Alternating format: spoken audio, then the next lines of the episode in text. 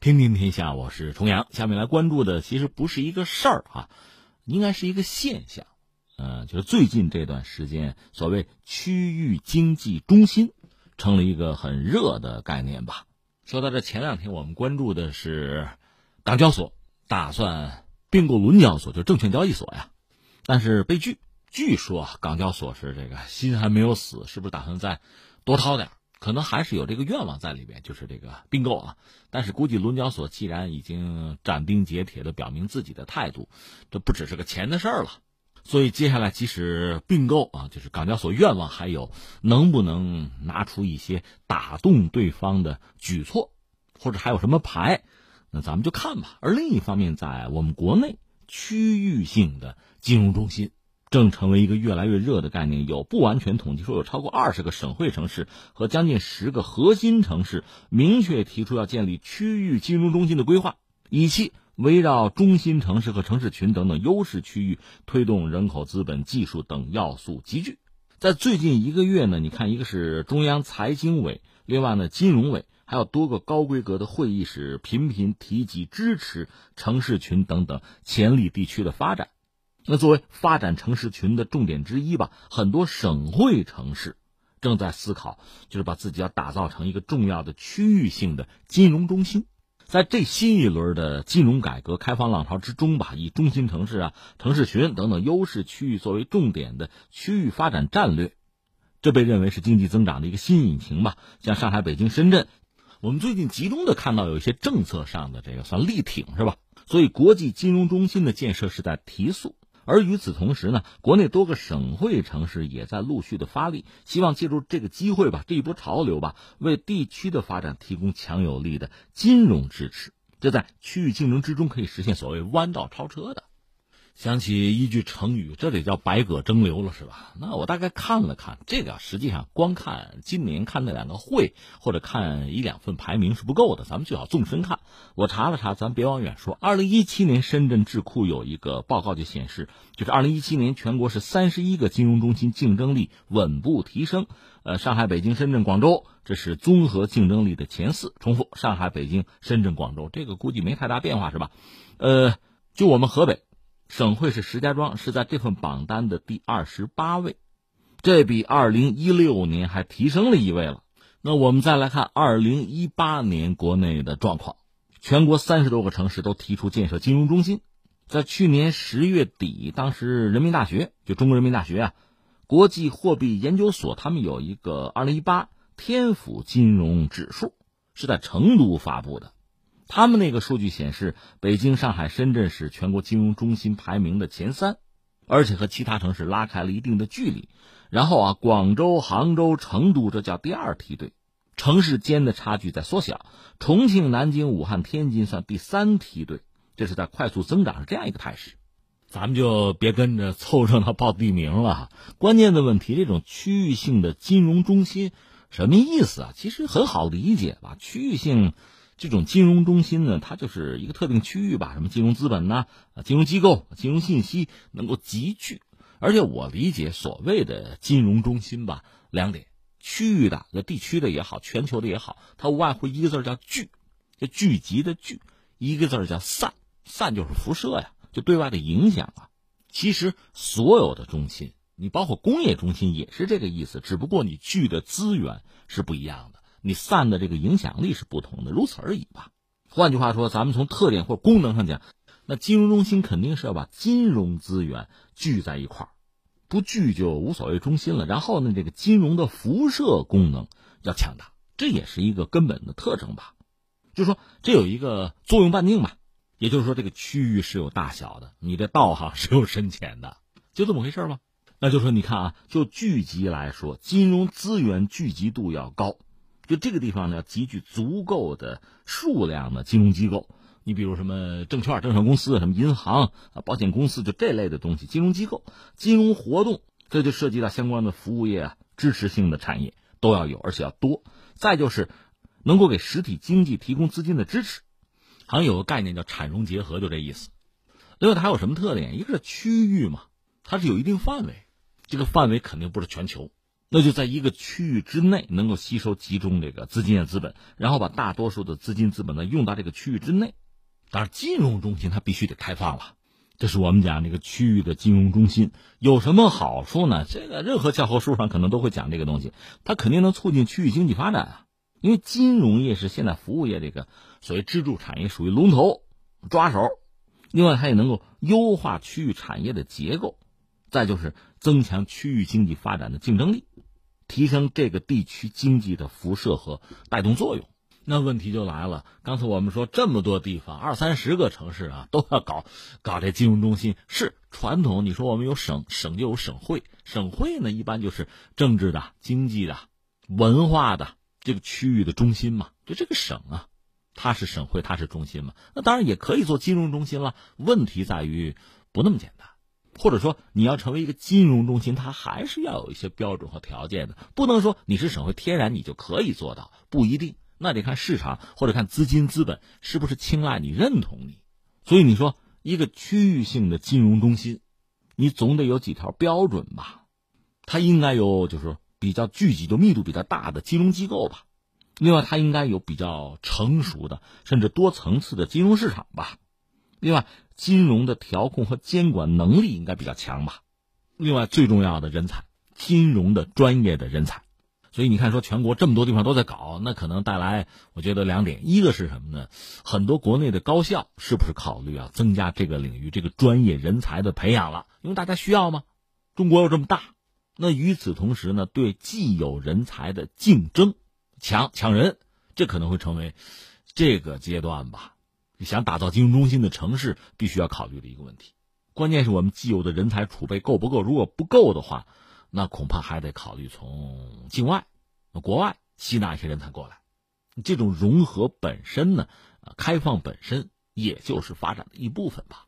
另外还有一些条件也得说一下，一个是你整个这个就是所谓金融中心嘛，你所在的这个区域本身应该有相当不错的，甚至是雄厚的经济实力吧。再就是你这个区域优势要好啊。另外就是这个基础设施建设，这得到位吧。再就是这制度环境了，这是老生常谈了，甚至有人愿意把什么人文环境也放进来，这个吧，咱也也走着瞧，慢慢说哈。我觉得有的地方这个人文环境不是很理想，也可以慢慢的重新去打造。有的地方曾经历史上看很强，那也不意味着就天然的、自然的你就领先。举个简单的例子，比如说山西的票号，那很牛吧，当年都开到俄罗斯。但是我们就不能简单的说呀，山西人就有金融头脑哈，这么说也不合适吧？另外，你比如泉州，我曾经讲，当年丝绸之路啊，泉州本身作为一个大港港口啊，全世界可能只有谁亚历山大港能和它相提并论。我说的是埃及那个啊，但是现在你说全球港口，你要是排的话，很抱歉，泉州恐怕真排不上了。你亚历山大港也未必能怎样，这就是不进则退啊。这说到目前，就是地方争相的发展金融业，金融业作为一个非常重要的选项，这你可以想象，一个是它本身有没有节能减排的问题，它没有污染，而且它对实体经济又有拉动的作用。一个城市真要成为一个哪怕是区域性的金融中心，那有 CBD 高大上 也是这样的，很多人趋之若鹜，你可以理解啊。其实，在二零一零年，当时有一个国务院关于印发全国主体功能区规划的一个通知。那里面就优化北京、上海、深圳这个所谓核心城市功能建设金融中心，之后在国内其他城市就纷纷提出发展金融业，就搞金融中心这样一些目标，当然区域性的了啊。从那时候到现在，确实很多城市都愿意啊，就定位把自己作为一个金融中心去塑造、去建设。但实际上，你考虑过一个问题没有？一个是整个国家吧，你的金融资源是有限的；另外，就一个区域来说，那更是有限的。大家都要是争相创建金融中心，那很可能这是不是有恶性竞争的可能吧？最后搞得以邻为壑什么的，这个其实就会束缚生产力的发展吧。所以这里面确实有一个什么呢？要要因地制宜，你得实事求是。另外呢，是不是还有一个错位发展？你要这样一些考量。另外还有两个问题真的不能回避，一个是刚才我谈到的人才，你能搞到人吗？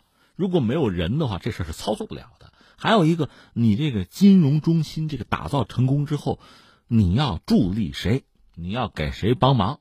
这相关的产业的发展也要一并考量才行，那是一个系统吧，你得整体的算这个账。所以说到底呢，我们是不是最终提一个问题，就是一方面我们要看到很多区域吧，很多地区，很多城市都有发展金融中心这样的愿望，这个完全可以理解。但是你翻回来还要有一个顶层设计，就是说中国需要多少区域性的金融中心，你脑子里得有点数啊。所以你看啊，从宏观上讲，全国范围内吧，华东有上海，呃，华南有深圳，这基本上是冲着这个国际性的金融中心去的。你看那个经济学家张五常对深圳就特别看好啊。另外就是西部有成都，呃，还有武汉，武汉算中部吧。这些区域性的金融中心，一是它也有传统，再就是确实有这个应运而生的意思，有这个需求，就区域经济的发展需要它，需要它承担起相应的责任。另一方面，我们要看到中国很大，其实各地的经济社会发展的这个状况吧不一，或者说很复杂，不同区域的发展特点是不一样的。那是不是意味着应该有一个多层次的吧？这个区域金融中心，你要有一个发展的规划吧，战略。因为各地对金融服务本身的要求它就不一样，这里边所谓一线城市和什么二线、三线城市，它确实是有不同的。当然，通过一段时间的发展。你说我弯道超车呀，后进变先进呢？这个可能性随时都有，但是它确实一个过程吧。特别是我觉得，就很多地方，你实体产业也要很发达，它和金融这个行业吧，和金融服务之间，它其实是个彼此支撑的这么一个关系。你没有一个庞大的这个产业，实体产业的集群，没有这个市场的需求，金融我就说你伺候谁呀？翻回来，你金融业真要做大做实的话，肯定意味着你有相关的产业的支撑。另外，我还觉得有一个挺有意思的事儿，就是资本资金啊，它本身是跨区域的，那就意味着区域之间还得有金融合作。刚才我们讲，假设真搞三十个金融中心的，彼此之间肯定是竞争的关系，但显然这个关系不足以概括就市场的需求，市场更需要合作。所以说到底吧，呃，总而言之，现在这一波浪潮，我觉得是一件好事儿，就是各地都要搞区域性的这个金融中心，说明大家看到了这个东西的重要性。要发展，而且大家也知道，搞金融中心目的是什么？不单是有一个高楼大厦，它更多的还是要对实体经济、对整个区域经济有推动、有拉动。所以这总的来说肯定是一件好事。而且因为这个事情做起来呢，会拉动一系列的行当啊、产业，包括这个对人的培养啊，有很多领域会发展。但是最终我们看这事做的好不好啊，成没成？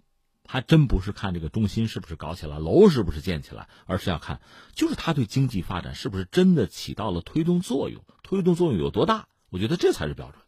那最后再扯一句，河北啊，我们是河北人嘛，也希望河北借着这一波呀，大的趋势、大的浪潮啊，把该做的事情做一做。那倒不意味着我们一定要搞一个举世瞩目的啊，全国级别的什么金融中心，那倒不一定，还是要因地制宜、因省制宜。另一方面呢，就是我不是曾经聊过这个取景框理论吗？你看你怎么框？你比如以前我们看河北，甚至连海洋都没有看到，但我们河北是一个临海的省份啊，你把海洋框进来，那格局就不一样。那我们发展的这个方向也可以有重新的思考。你再框，比如把京津冀框进来，我们可能会有一个定位。你如果再框一点，比如说东北亚，那我们河北和谁呢？实际上和日韩隔海相望的。你不同的取景框看到的是不同的风景，那我们现在发展的一个大机遇又出现了。我觉得就是前段时间呢，这自贸区的揭牌我们河北四个片区嘛，这里边大兴大兴这个国际机场已经算是开张了啊，这个从理论上也算是河北和北京共同的一个机会吧。另外有雄安，再就是曹妃甸和正定。在这样一张省际的经济社会发展的蓝图上思考，我们的区域金融中心的建设，是不是很有点味道呢？